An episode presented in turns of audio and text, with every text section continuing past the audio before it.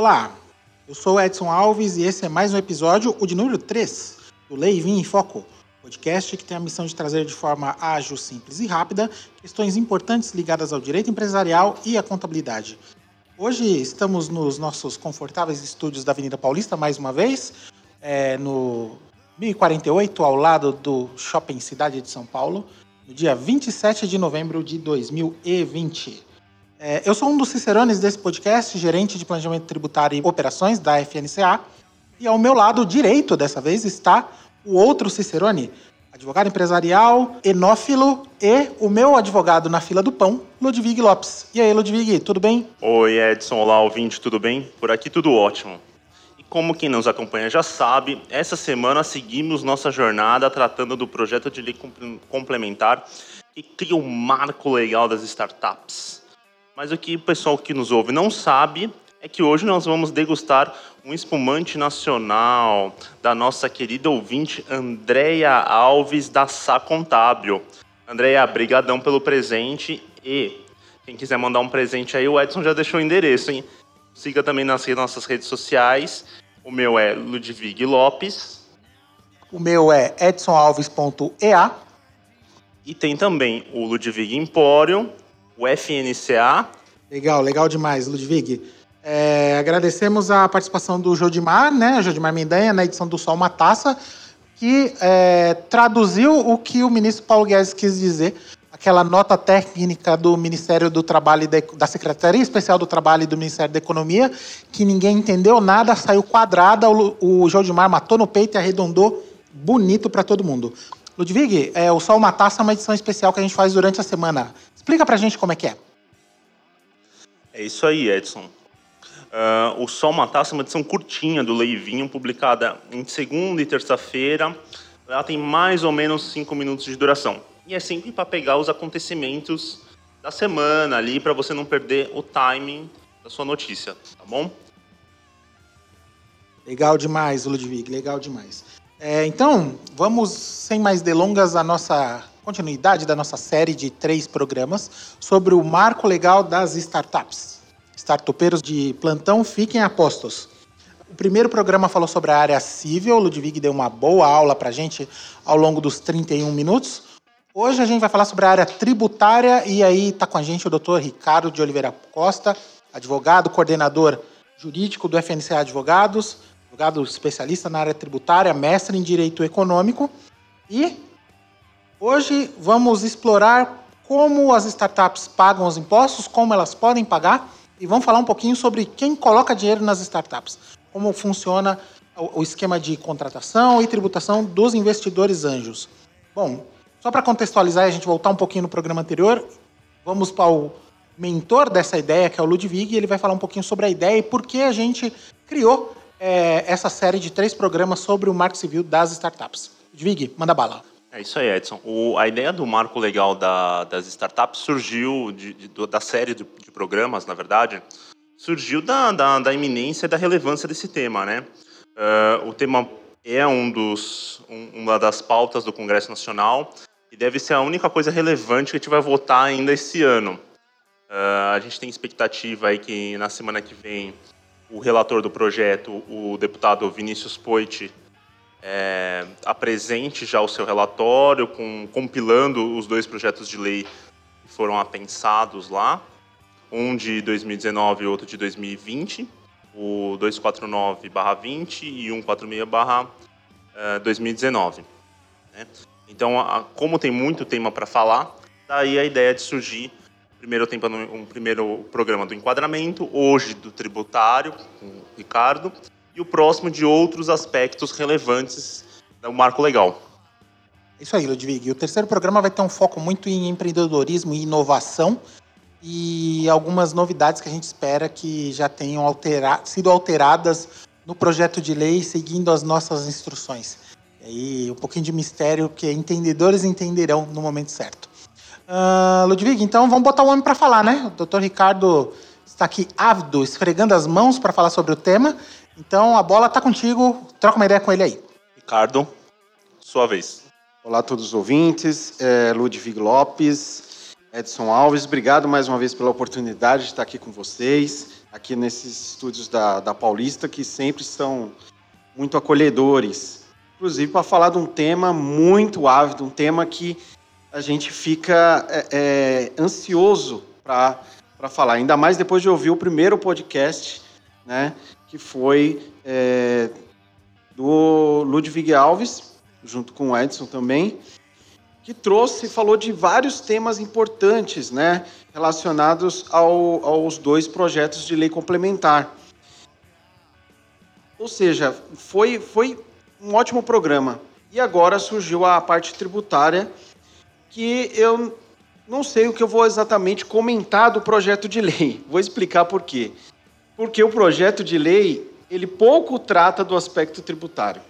Então, a, a, esse PL, ele, ele é um avanço, sem dúvida. O doutor Ludwig colocou muito bem alguns avanços e até algumas críticas. Ele é necessário, ele, é, ele não pode mais aguardar. Então, acreditamos que o avanço desse projeto é inevitável, mas ele deixou para trás muitas questões importantes tributárias. Primeiro aspecto está no próprio nome do projeto ele é um projeto de lei complementar. Só para contextualizar, o Código Tributário Nacional é uma lei complementar. Então, essa é do ponto de vista legislativo, nós estamos num, numa oportunidade ímpar, algo que não acontece todo dia. Nós temos aí a reforma trabalhista, que, que houve um impacto social importante, que foi uma lei ordinária. Agora, uma lei complementar, ela é muito mais rígida, precisa de um coro de aprovação de maioria absoluta que é muito mais difícil de se obter. Então, a, e por que, que é isso é importante? Porque há a oportunidade de ter um regime jurídico próprio tributário para as startups. É uma, é uma janela muito, muito importante. O PL, por sua vez, fez alguma, alguma introdução nesse sentido, mas não, não exatamente abraçou essa, essa, essa ideia. Talvez até de uma forma é, indireta tentou tratar de algum tema tributário, mas não foi, não foi o que aconteceu, Ludwig. Então, deixa eu ver se eu entendi aqui, Ricardo. Vamos lá. Uh, então, assim, o marco legal das startups ele pretende resolver a insegurança jurídica sobre o tema no Brasil porque é um tema hoje que não está regulamentado, e é um tema que precisa de regulamentação, porque tem várias questões muito peculiares nessa, na, nas startups, nessa relação jurídica, mas deixou a oportunidade passar de tratar a questão tributária, né? Porque, como você mesmo disse, era uma oportunidade incrível, já que já estamos no contexto de uma, de uma lei complementar. Então, segundo você, isso aqui já foi uma oportunidade que a gente deixou passar. Exatamente, Ludwig. Como eu disse, teve até uma questão de responsabilização, né, que já tratou a lei, que já foi um aspecto indiretamente ligado ao aspecto tributário, porque na legislação tributária, no Código Tributário, tem a previsão de responsabilidade tributária, que é específica. E conforme vai ser tratado aqui pelo Edson Alves com mais propriedade, eh, não há responsabilização aí é, é, do, de, de, algum, de alguns investidores, de alguns, de alguns players desse negócio. Mas ficou só nisso. Então faltou avançar nesse aspecto. Tá, entendi. Foi, acho que foi bem bacana. Então, Ricardo, eu vou, já vou emendar duas perguntas aqui, já para você matar no peito aí e chutar de bicicleta, hein? Uh, e a questão do Inova Simples? Essa previsão de enquadramento no Inova Simples, significa algum tratamento tributário diferenciado às startups? E dois, sim ou não, né? Pode ser que tenha ou não tenha. Qual a política tributária dada ao investimento em startup hoje? Como é que funciona hoje? Bom, Ludwig, o Inova Simples ele tem um nome que é familiar para a gente, né? Lembra muito o Simples Nacional. No entanto, o Inova Simples ele foi, ele foi instituído, foi introduzido no ordenamento é, por meio da lei complementar 167 de 2019. Mas qual que é o objetivo dele? Não é dar um tratamento tributário diferenciado. Sinto muito, é, pessoal vai ficar um pouco chateado, mas vai chorar aí, mas não é essa o aspecto do Inova Simples. O Inova Simples ele tem um, uma limitação que é facilitar a obtenção do conhecido CNPJ, né, o Cadastro Nacional das Pessoas Jurídicas. Ele tem uma importância importante para desburocratizar o sistema, ou seja, facilitar a obtenção desse CNPJ e ao mesmo tempo garantir o nome das, o nome das empresas perante o NPI com um, um, uma informação direta, uma integração direta com, com o INPI. Mas isso não quer dizer, não tem relação com o tratamento tributário. Né? Então, esse tratamento tributário não é dado pelo Nova Simples. Há uma falsa percepção que o Nova Simples é o Simples Nacional. Não há relação de uma coisa com a outra. Tá? Na verdade, o Simples Nacional ele tem a, continua a mesma coisa e o Inova Simples serve só para desburocratizar. Ou seja, falta novamente um tratamento tributário em relação a isso. Tá? Inclusive, nós temos uma crítica da organização Anjos do Brasil, que reúne mais de 430 investidores aí em 16 estados, que já se manifestou publicamente um descontentamento quanto à impossibilidade das SA simplificadas é, participarem do, do Simples Nacional. Porque a ideia do, de todo esse, esse, esse aparato é desburocratizar e facilitar, inclusive, a aquisição de recursos. O que é, também entra, passa pela tributação muito diretamente. Ou seja, nós não temos é, qualquer tratamento tributário hoje no, no projeto de lei. Hoje, como funciona? As startups não têm diferenciação nenhuma com relação aos demais investimentos. Então, assim, no frigir dos ovos, cai na vala comum. Tributação startup é como a tributação de uma limitada qualquer, com uma, uma sociedade, se for uma SA como uma SA, não tem é, nenhuma diferença, né? Então, pelo isso que foi isso que, que, que eu depreendi. E, e, também a Inova Simples é que todo dia aprendendo uma coisa nova, né? Essa questão aí de não ter nenhum ganho, av nenhum avanço realmente nessa, nessa questão. Bom, de fato, o projeto de lei falhou em criar um regime especial para as startups. Se a gente é um país que, em desenvolvimento que pretende fomentar a inovação, quem faz essa inovação tem que ter uma tributação diferenciada em relação aos demais. É, se você está tentando promover uma, uma, uma inovação econômica disruptiva no Brasil, você precisa dar elementos para que isso aconteça. Né? A gente pode pegar o exemplo de tributação de Israel, onde as empresas de tecnologia que investem, que têm características de startups, têm metade da tributação de empresas normais. Né? Então, falta, é, não só na legislação anteriores, como no Inova Simples, que o Ludwig e o Ricardo são mais polidos para falar, mas esse nome é só uma farsa, é um nome é, fake news absolutamente populista, de modo só para trazer manchetes para o governo dizendo que há uma inovação no processo, quando na verdade você só tem uma redução da burocracia, você não está criando nenhum instrumento é, para falar a respeito, certo, Ludwig? Antes de, da gente entrar nessa, continuar esse papo com o Ricardo, é importante a gente só falar que existe uma lei complementar, que é a 155, que fala sobre o investidor anjo no Brasil. Então, uh, termina aí o gole do vinho que a Andrea nos, gentilmente nos cedeu e troca mais uma ideia com o Ricardo e depois volta comigo que eu vou falar um pouquinho sobre essa questão do investimento anjo, porque a legislação que trata das startups do Brasil ainda é tão absurda que tributa mais quem tem um contrato de investimento de curto prazo do que um, a mesma pessoa que tem um investimento numa empresa normal. É, excelente colocações, Edson. Então, voltando à questão da, da tributação, é, o projeto de lei trata da, das chamadas stock options. E, e aí a gente vai gerar uma possibilidade. O tema é delicado, né, Ricardo? Aqui a gente tem uma questão de, de quando que vai incidir o, o imposto, se na entrada, na saída ou se nos dois momentos. Além disso, e eu já vou mandar de novo duas perguntas aqui para você já matar no peito novamente.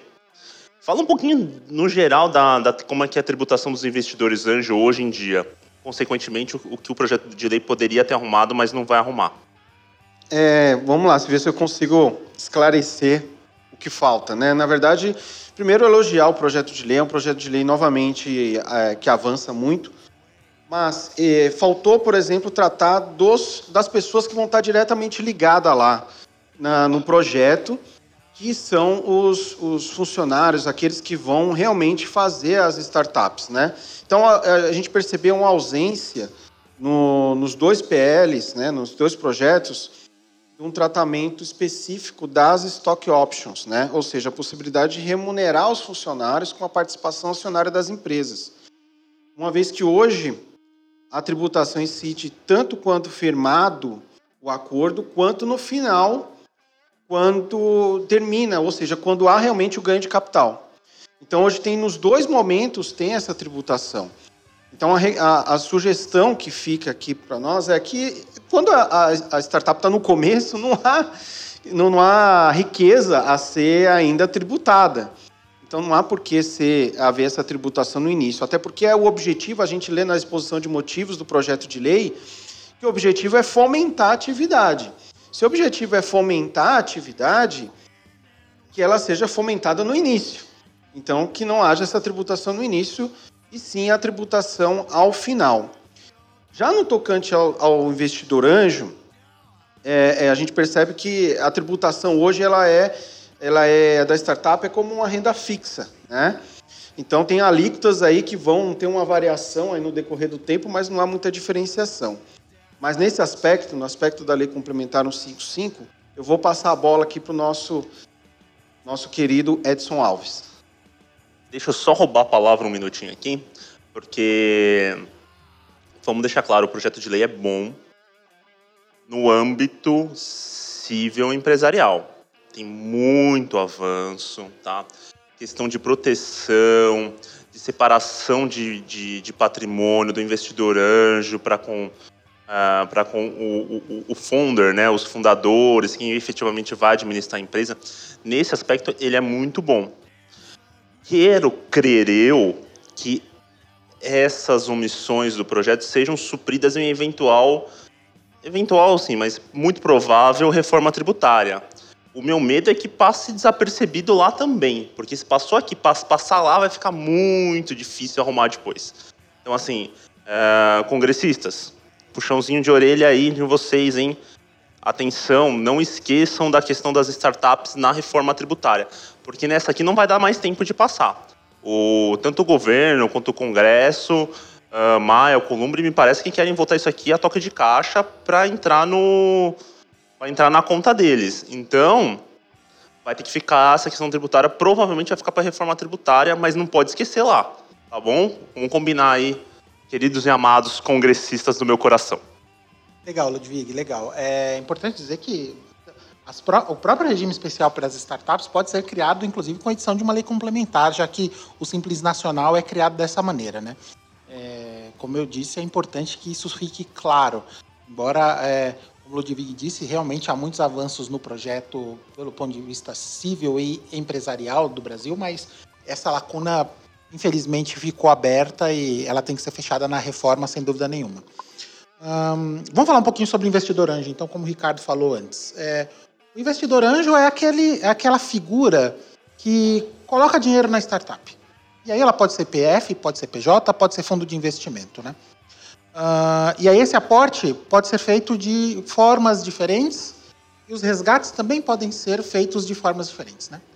Então, é, uma vez que você vira investidor de uma empresa incubadora, de uma, de uma startup, você pode auferir o seu rendimento através desse investimento por distribuição de lucros na participação dos resultados, limitada a 50% do lucro oferido, quer dizer, o investidor anjo não pode retirar todo o lucro, mesmo sendo ele o principal beneficiário desse, então tem que retirar metade, metade tem que ficar no negócio para um reinvestimento. O resgate desse valor aportado, quer dizer, eu faço um contrato e no final desse contrato eu pego o dinheiro de volta, ou uma transferência de titularidade, né? Então, é, eu posso investir numa startup e depois virar sócio dela. É o que comumente acontece, né? Os nossos amantes de Shark Tank Brasil veem exemplos corriqueiros disso, onde há um investimento e normalmente esses investimentos são feitos por transferência de titularidade do aporte, é, principalmente nos casos mais disruptivos, onde há maior êxito, né? Um, a lei complementar que trata do investidor anjo foi criada em 2016, né? A lei complementar 155 Uh, mas ela demorou um pouco para ter regulamentação, e aí a regulamentação só vem em janeiro de 17, na Instrução Normativa 1719, que trata especificamente de como funciona a tributação do investidor anjo. E aí, você tem um problema, porque como é que você tributa é, esses rendimentos da, das alíquotas regressivas sobre os investimentos do investidor anjo numa tabela regressiva do imposto de renda? É, primeiro que o, imposto, o, o investimento tem que ter imposto retido na fonte. Segundo, com a tabela regressiva, se você faz um investimento numa startup com resgate ou com é, distribuição de lucros num prazo de, não diria nem 180 dias, num prazo de um ano, você paga mais tributo se você for um sócio numa empresa comum e ter ganho de capital através dela. Quer dizer, quando você investe é, nessa característica de quando nessa característica de investidor anjo e tem um resgate de investimento de até um ano, você paga 20% do IR. Quando você é sócio de uma empresa e você distribui juros sobre capital próprio, você paga 15%.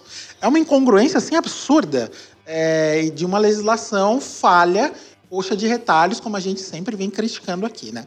É, além do imposto retido na fonte, quer dizer, é, eu me beneficio pelo rendimento, mas uh, a, único, o único, a única exceção, essa regra, é o fundo de investimento. Quer dizer, eu, como pessoa física, sou punido enquanto empreendedores seriais que deveriam ser os contribuintes é, do tributo no Brasil é, não pagam imposto. De certo modo, você desestimula esse, esse fundo de inovação porque você segrega a um determinado clube a possibilidade de investir dinheiro. Né?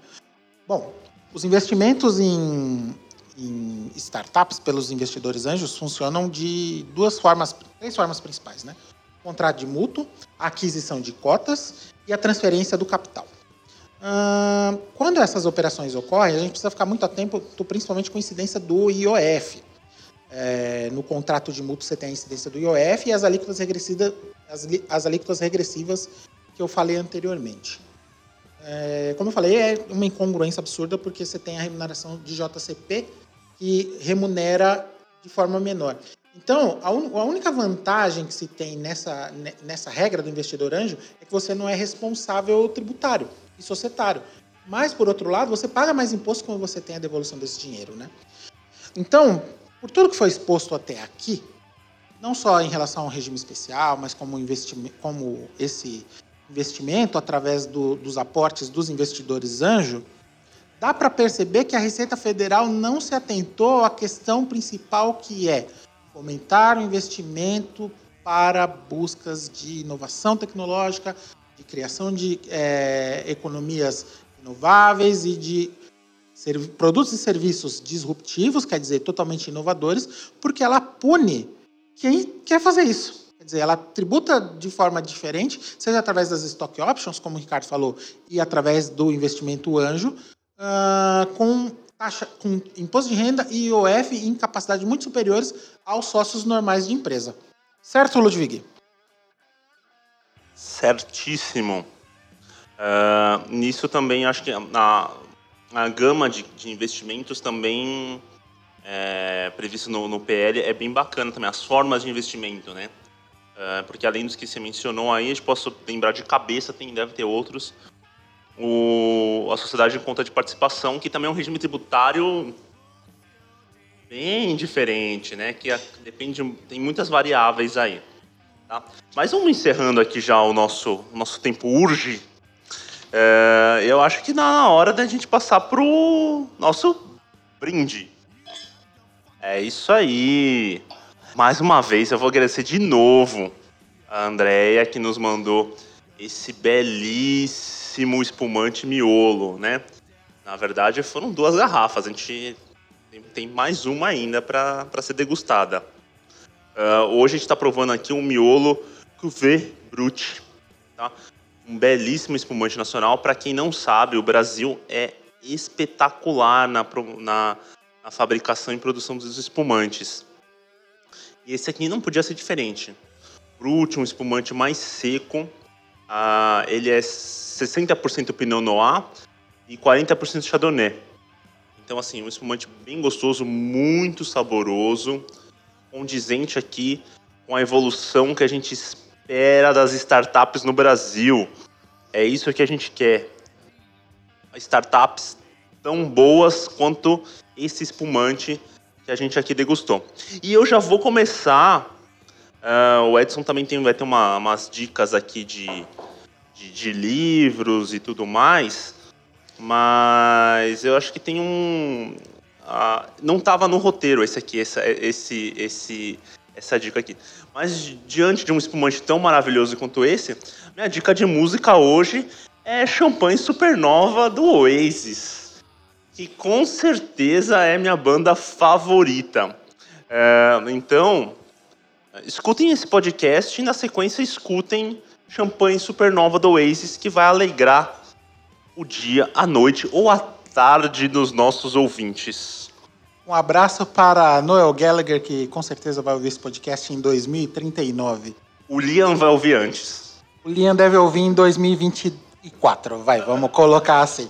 Um abraço para Liam Gallagher. Também, porque eles são irmãos, eles são competitivos, né? Um vai ficar com ciúme do outro. Quando ouvir, pô, falou de um, não falou de mim. É... Nossa, eles são. O pau vai quebrar, eles são briguentos. É, minha dica de livro, até para pegar a onda dessa de, de startups e para ajudar os nossos amigos startupeiros é a estratégia do Oceano Azul. A estratégia do Oceano Azul é um best-seller para quem quer inovar negócio, porque ele classifica o mundo dos negócios basicamente em duas cores, azul e vermelha. E não, não estamos falando de garantido e caprichoso. A gente está falando de oceano vermelho, onde várias empresas concorrem oferecendo e vendendo as mesmas coisas. E quando você está num oceano vermelho, um oceano sangrento, você está numa guerra em que você não tem espaço para pensar, não tem espaço para criar e não tem espaço para se diferenciar do mercado. O oceano azul é diferente. O oceano azul, quando você cria uma estratégia disruptiva, quando você cria algo que diferente, inovador, você navega em águas tranquilas e você consegue organizar, criar e dominar esse mercado. Então é muito interessante, tem muita dica valiosa lá. E vou falar, Ludwig, estamos usando isso aqui na Fernanda Nagal, hein, no FNCA Advogados. É, já falamos algumas vezes sobre isso e vamos em frente. Uh, bom, final do episódio 3 do Lei Vinho em Foco. Agradecendo aqui a presença do Vinícius, que acompanhou com a gente. Ricardo também, é, já vai dar um abraço. Ludwig, prazer estar contigo mais uma vez. Prazer aí. Uh, hoje eu vou mandar um abraço aí uh, para o meu colega Afonso Belice, que vai escutar esse podcast com certeza. Uh, muito tem, tem muito interesse aí no, no, no, no tema das startups. Afonso, eu, desculpa, se eu falei seu sobrenome errado, desculpa aí, tá bom? Uh, e eu vou passar aqui a palavra para as considerações finais também do Ricardo. Já considerações finais não, Ricardo, já é despedida já porque o horário urge. Obrigado, Ludwig. Vou ser breve também mas feliz por estar aqui, dá vontade de não ir embora, né? de continuar. Mas agradeço novamente e na esperança aí que as nossas sugestões aí contribuam para a evolução das startups e do projeto de lei. Um abraço, obrigado. Abraço, gente, e até o próximo episódio que deve ser um só uma taça, tá? Segunda ou terça-feira deve estar saindo aí. Nos acompanhe. Abraço e até mais. Tchau.